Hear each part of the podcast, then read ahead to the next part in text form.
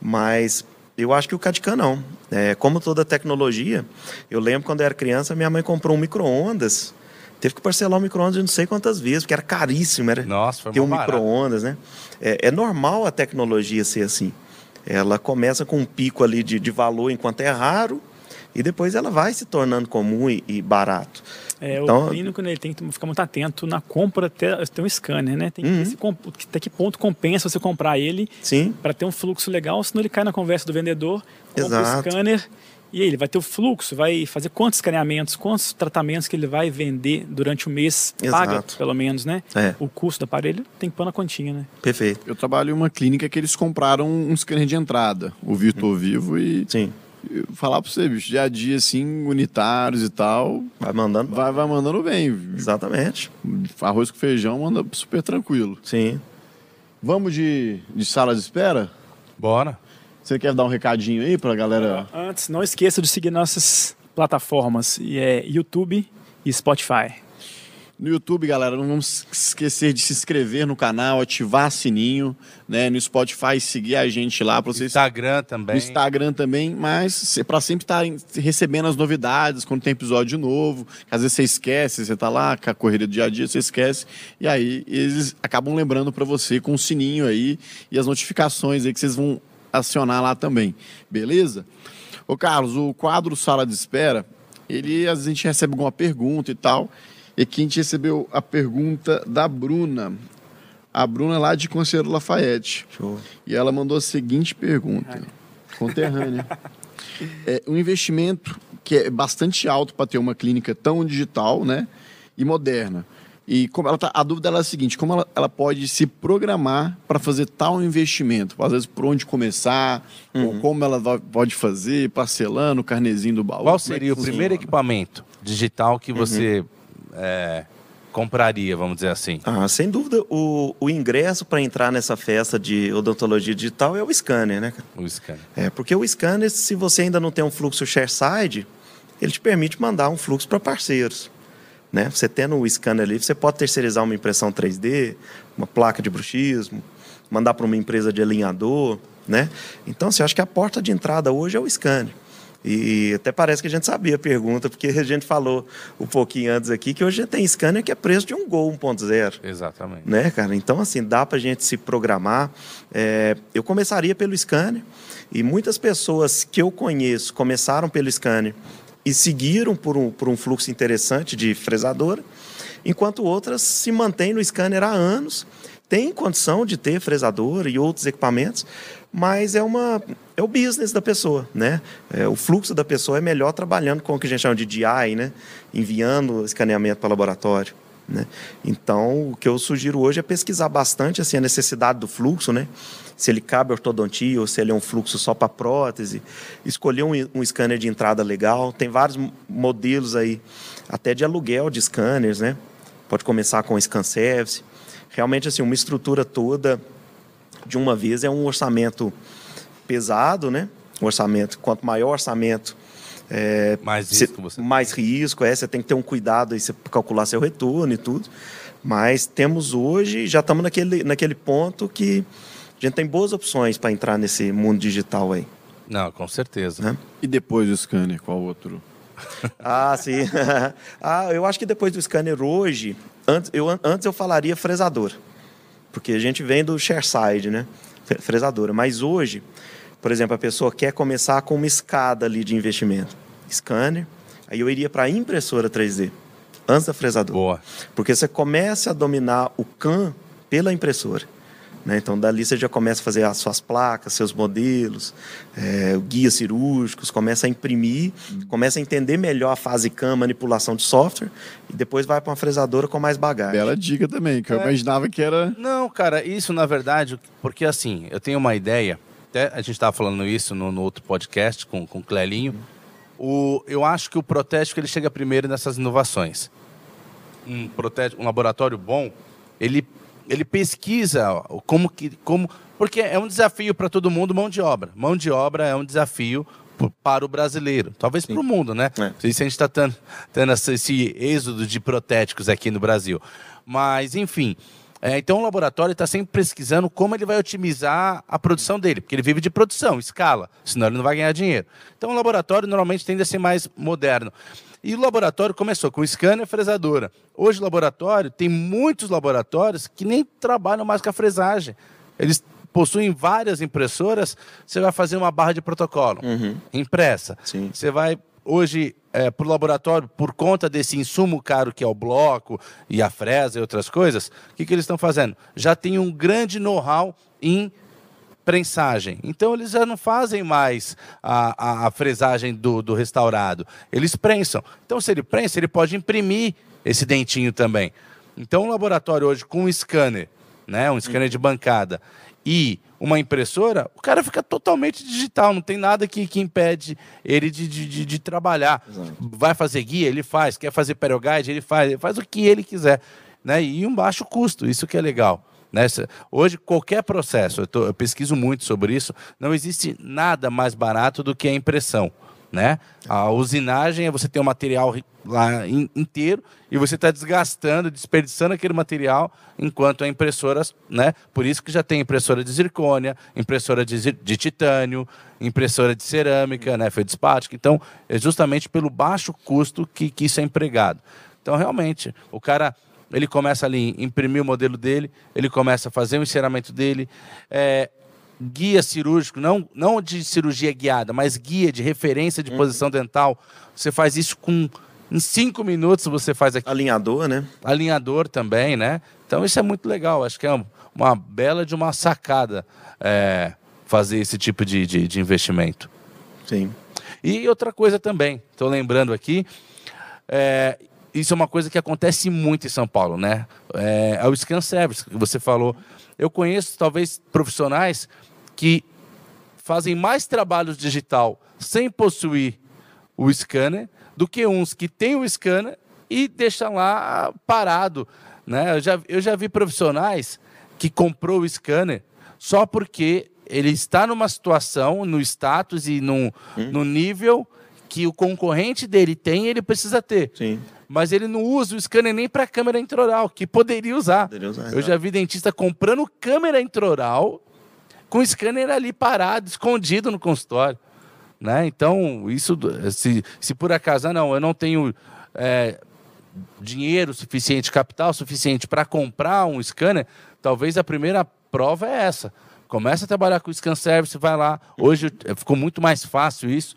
Talvez um paciente é caro, mas por período é muito mais econômico você alugar. Ó, vou, vou te reservar aqui um dia comigo. Junta todos os pacientes e começa a escanear e ver se essa, essa metodologia vai ser interessante para você. Exatamente. Né? Eu lembro lá de 2012, chegou a Bluecan no Brasil. Nossa Senhora. Cara, onde que você buscava informação? Então você tinha um scanner que escaneava com pó e por foto. Né? Você tinha um muito sensível para você obter a imagem ali. Um software que era o primeiro software CAD que todo mundo estava tendo contato. Né, cara? Então você tinha no Brasil o Serec Block e tinha o Emacs. Você não tinha bloco perfurado, não tinha T-Base, Nada. não tinha nada disso. E, e o pior, você não tinha informação, você não tinha um canal de CAD-CAM no YouTube, você não tinha um site, você não tinha um vizinho que sabia. Então, aquela época que você ia no erro e no acerto, né? É. Graças a Deus já passou. Hoje as pessoas elas podem entrar com o scan service, testar, liga para um outro laboratório que tem um outro scanner que trabalha com scan service, faz um trabalho com outro scanner. Cara, hoje está muito legal. Você consegue é, pegar informação relevante, né? Tanto, tanto na internet ou, ou utilizando mesmo antes de comprar. Eu acho que o grande problema do digital é que o dentista ele é muito afoito. É. Então, assim, é, eu vivo falando isso. É fácil vender para dentista, né? É fácil vender para dentista. Cara, mexeu com o ego do dentista, acabou. Você vai acabou. se diferenciar, doutor. Não é? Tá tirando o cartão da carteira. Exatamente. Então, o dentista, ele tem o hábito do quê? Eu falo isso para todo mundo, porque como a gente fala muito digital, tudo que é bom e tudo que é ruim de digital, as pessoas tentam cobrar a gente sobre isso, Uhum. né? E aí eu, eu vivo falando, eu falei, cara, quando você decidiu fazer odontologia, você comprou a sua caneta de alta rotação? Não. Você fez o quê? Começou a estudar, primeiro, segundo, terceiro período, você comprou essa caneta. É a mesma coisa do digital. Começa a trabalhar no digital, vê o que, que pode ser interessante para você, depois você faz a aquisição do equipamento. Mas a galera inverte as coisas e aí dá esse prejuízo danado. É por experiência própria, né? E quando eu fui, né, me apresentaram o mundo digital, escaneamento, eu falei, pô, esse negócio é bom demais, vai ser rapidão aqui, só que o primeiro escaneamento que eu fiz eu demorei muito mais do que a minha moldagem que eu fazia no analógico. Porque não tive a paciência. Tipo assim, quando você tá. Quando você é apresentado, você acha, pô, vai ser fácil. Mas não, tem essa curva de aprendizado Exato. também que a pessoa tem que entender. Que ela, no dia a dia ali, que ela vai ver que hoje em dia eu já prefiro muito mais escanear do que moldar analogicamente. Uhum, sem dúvida. Com certeza. Muito É mais assim fácil. É muito mais fácil, muito rápido você pegar, né? Nó. Vai lá. Vamos agora de. Deu ruim? Manda aí. O deu ruim, inclusive, tem a ver com isso. Né, que a gente foi procurar aí uma, uma imagem na internet aí, que o quadro deu ruim quando a gente sabe que é algo que não deu muito certo. Olha essa moldagem aí, Carlos. O que, que você acha? Essa deu muito ruim, né?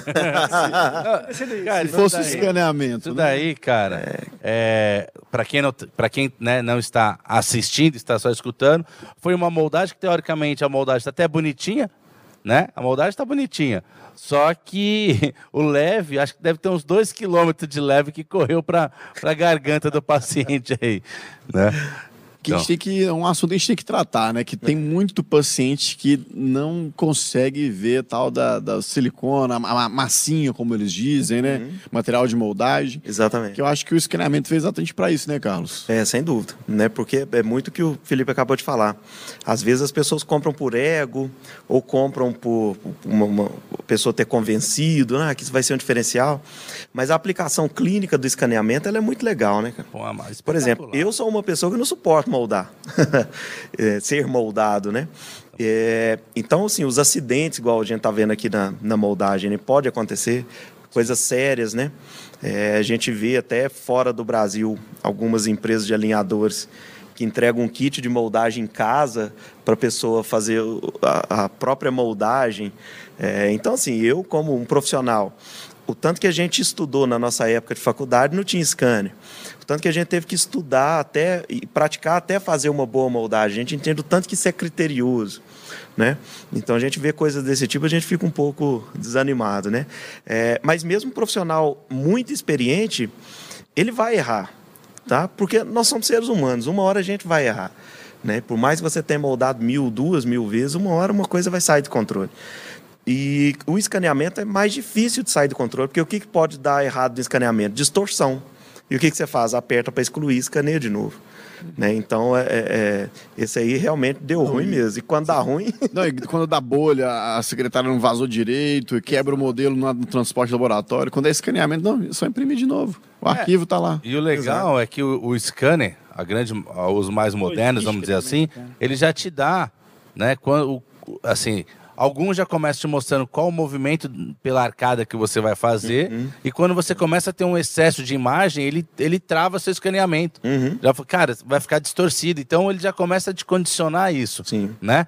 E o, a moldagem em si, eu vivo falando isso, você tem Primeiro, você tem que manipular. Vamos lá, se a gente pegar a regra do jogo mesmo, você tem que pesar o- o- os dois materiais. Né? Então, o pesado você vai proporcionar de maneira igual. Então, você vai pesar. Quase ninguém pesa. Então, você já está começando a perder fidelidade. Você vai manipular, tem um tempo de manipulação. Aí você vai usar o leve, também tem um tempo de manipulação. Aí tem a pistola, que tem gente que não usa. Aí vai tomar presa, você não espera. Aí, beleza, você fez tudo certo nesse primeiro passo. Agora vai ter o vazamento do gesso. E aí, será que o, te- será que o técnico lá usou antibolha? Será que não deu bolha na moldagem? Será que ele proporcionou pó e líquido do gesso da maneira como o fabricante recomenda? Porque os artigos mostram que quando você manipula de maneira errada, você não respeita a proporção pó e líquido, um gesso tipo 4 vira um gesso tipo 3 em termos de, de expansão, né? Aí você vai pro aí você vai pro vazamento. Aí ele usou uma espatuladora, aí então assim, tem uma série de um vibrador, tem, é tanta etapa que é passível de falha Sim. que não tem como no resultado clínico um escaneamento não ser mais fiel. né? É Deus com a mão no ombro, do... abençoando. Exatamente isso. Agora, uma coisa, Carlos, não sei se você nota isso, mas a gente acaba tendo um público mais novo e um público mais velho, né? O público mais velho, quando você escaneia ele, os caras ficam, cara, que absurdo, que agilidade. Eu vou te entregar hoje. Entregar hoje o quê? Você vai me entregar o dente hoje? Vou te entregar. O cara fica assim, de boca aberta. Quando você pega um paciente novo que nunca passou por uma experiência dessa, ele valoriza pouco isso. Você você sente Tem. isso também? Não, sinto muito, principalmente a ortodontia, né? Que a gente já começa, às vezes, a tratar um pouco mais jovem. Às vezes você está escaneando, o paciente está no celular, assim, está dando a mínima para o escaneamento, né? o paciente que já teve, principalmente, experiências negativas, né? Pegou uma odontologia muito diferente que a gente pratica hoje, né? E quando ele vê escanear, ah, mas não vai ter a massinha, porque várias vezes ele foi moldado, né? É, acho que é muito nesse ponto de experiência e também porque essa meninada hoje eles já são nativos digitais, né? Já nasceram com tudo aí, com a internet, Netflix e tudo. Então, o que, que você faz para surpreender essa galera hoje? É difícil. Nós né? somos Não tem- cringe, cara. é, o- Fazer as dancinhas não lá. é, é, É, tem que fazer. não é, então, cara, o cara vê coisa muito. numa- talvez um scanner ali para ele não vai ser. Não é nada, né, cara? É. Mas eu notei isso. Dá, você É, fica meio é broxado com isso, Tá sabe? vendo, Sim. não? Aqui, ó, que tá aqui, ó, tá no computador, você não tá vendo, não? não legal, hein? É, Você tudo é fala no pro cara, vou te né? entregar hoje. Ele, é, mas não era hoje não que você ia me entregar? É, não- Tem quantos outros falam assim, ah, daí eu- normalmente era um mês que O levava. Mercado Livre entrega hoje, dependendo de onde você tá, né? Você compra em São Paulo e entrega no mesmo No dia. celular, cara, acontece muito isso aí. Paciente mais jovem, né? É. Andando ali, pô, o cara vai achar legal, né? Sim. O cara tá lá nem Dando rindo, moral. velho. O cara tá no lá e tá aí. Nosso momento, eu fiquei, ó, da hora, pá. É isso. Ô, Carlos, e aí no último quadro agora a gente tem um Fica a Dica. E eu acho que seria legal ser uma pessoa que às vezes as pessoas devem te olhar, tá te escutando aí e falou, pô, mas esse cara deve ser muito rico. Bercinho de ouro, né? Esse cara deve ser becinho de ouro. O Só pai pela dele. né, pai, pai- pai desse cara deve ter dado tudo pra ele, porque é um absurdo alguém ter chegado onde chegou, com todos os equipamentos caros, tá. assim. Eu queria que você contasse a sua, Suas mãos história, a sua história, né? A sua trajetória de vida aí, às vezes resumido, pra galera se motivar, quem tá assistindo Sim. lá, pra às vezes algar um lugar igual o seu aí. Claro, cara. Eu, conto, eu gosto de contar a minha história porque eu, eu, é, eu tenho muito orgulho do que aconteceu comigo. Né? Eu formei em 2008 na turma do Renan, amigo nosso, né? Opa. É, e um abração pro Renan. E naquela época, já, já vamos fazer 15 anos aí de formado. Então, um horário desse, agora eu estaria no posto de gasolina. Porque eu trabalhava no posto de gasolina. Então, é, meu pai pedreiro, minha mãe professora, divorciados, então minha mãe criava a gente sozinho ali. E eu tinha duas opções para estudar: ou passar na federal e gastar uma grana morando aqui em Belo Horizonte, ou fazer faculdade particular em Itaúna e morar em casa. Por sorte, eu tive a faculdade na minha cidade, que é Itaúna. Então, fiz vestibular em odontologia lá na Universidade de Itaúna, entrei. Só que lá era o período integral, então eu chegava lá às sete e meia, Lara Pago? era. Só que assim, ainda ficava mais barato do que morar em Belo Horizonte. Sim. Eu ia morar aqui sozinho, né? É, Enfim, então a gente saía às 5 e meia da tarde, 6 horas eu ia para o posto de gasolina trabalhar até meia-noite. Então ficava lá, muitas vezes abastecendo o carro dos meus amigos, indo para festa lá, e queria estar com eles, né? Era adolescente, né? Entrei na faculdade, como eu sou do final do ano, 31 de dezembro, eu, eu entrei na faculdade com 17, que eu só fazia 18 depois virando. Mas é, então foi assim, né? Trabalhando até meia-noite. E cidade do interior, da meia-noite acaba o ônibus. É o último ônibus lá no ponto e acabou. Então, muitas vezes, ou eu ia a pé, ou o Jardel, que era o gerente lá do posto, me dava carona, me deixava em casa. O Jardel morava do outro lado da cidade, passava, me deixava em casa. Tava umas- uns três minutos de carro para ir até o outro lado da cidade. É, não, dá dois por aí. É, e daí, cara, eu fui é, conciliando a faculdade com o posto de gasolina. Então, quando eu formei, eu não tinha perspectiva de abrir um consultório. Não tinha perspectiva de, de sair para arrumar um emprego. Então, quando eu vim para Belo Horizonte, eu vim com 400 reais para tirar o CRO. Então, peguei o ônibus, vim para Belo Horizonte, não conhecia Belo Horizonte. Na época não tinha Waze, não tinha Google Maps, Ah. eu nem tinha carro, eu nem tinha carteira. É, cheguei em Belo Horizonte, fui lá no CRO, na época era na, na Contona ainda, Aham, lá em ali. cima, é, perto da Prudente. Vai dar prudente. Então fui, tirei o CRO, era 300 reais para tirar o CRO, sobrou 100 reais. Aí eu falei assim, poxa, ou eu pego esses 100 reais, compro uma passagem de volta e desisto, ou eu com esses 100 reais eu vou ficar em Belo Horizonte e vou achar um emprego amanhã. Então foi a primeira escolha que eu fiz. Peguei esses 100 reais, fui para um hotelzinho, fiquei aqui em Belo Horizonte, procurei emprego. No outro dia eu consegui emprego, fui, andei todas essas clínicas populares ali do centro, até conseguir emprego. É, e a única coisa que eu pedi para o dono da clínica foi assim, cara, você consegue me pagar por dia? Porque eu ia viver dia após dia em Belo Horizonte. Porque se eu esperasse até o final do mês, eu ia ter, não ia ter dinheiro para ficar aqui. É, então, daí, nos, nos, outros dias, o Matheus, meu amigo, é, me cedeu um pedacinho do quarto dele. Estudava engenharia aqui na Federal.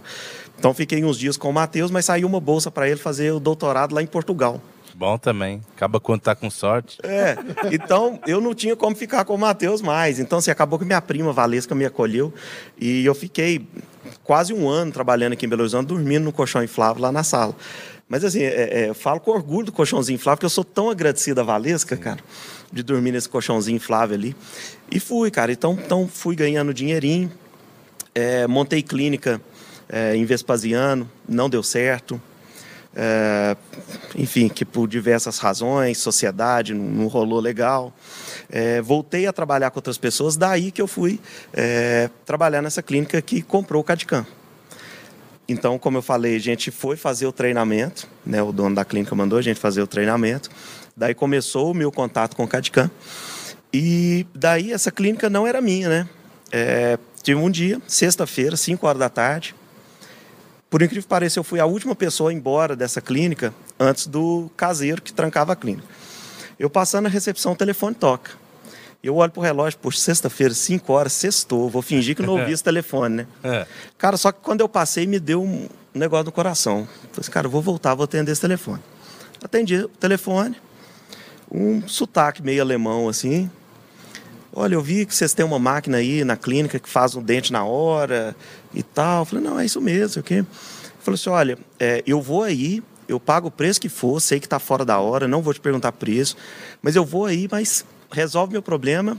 Eu não lembro qual evento que era, mas se não me engano, era, ele era padrinho de casamento no dia seguinte, no sábado, e de uma pessoa especial para ele, e ia sem o canino. Falei, pô, cara, tá bom, vem para cá que eu vou te esperar. Aí ele falou assim, ó, tem um problema. Falei, qual que é o problema? Eu, eu, eu moro em Campinas. Eu falei, caramba, né? Porque na época não, não tinha tanto Cadicam. Ele conseguiu achar aqui em Belo Horizonte. Meu Deus. Nossa. Aí eu falei assim, puxa, beleza, né? Uma hora de confins até aqui, mais o voo uma hora. Eu falei assim, não, pode vir, cara, vou esperar. Me deu um coração de novo. Aí ele foi, Fokker, pegou esse voo em Campinas, achou um voo da Azul, veio para Belo Horizonte, foi para a clínica. Atendi ela à noite, colocamos um pino de fibra de vidro, escaneei, fresei. Então, quando eu fui fresar, ele deu um pulo da cadeira. Eu falei, cara, isso é Cadicam? Eu falei, é, cara, é Cadicam. Ele falou assim, e ele ficou visivelmente emocionado. Ele falou assim, cara, eu não sabia que o nosso trabalho ia chegar na medicina e na odontologia. Eu falei assim, mas como o nosso trabalho? Ele falou assim, cara, eu fiz o primeiro para-choque fresado do mundo na BMW. Ele é alemão. E ele me explicou que teve uma época que passou a escassez de, de molde, né? Que eles faziam uhum. é, prensados, os para-choques. É, então eles tiveram o quê? Que pegar um para-choque o que sobrou lá da fábrica.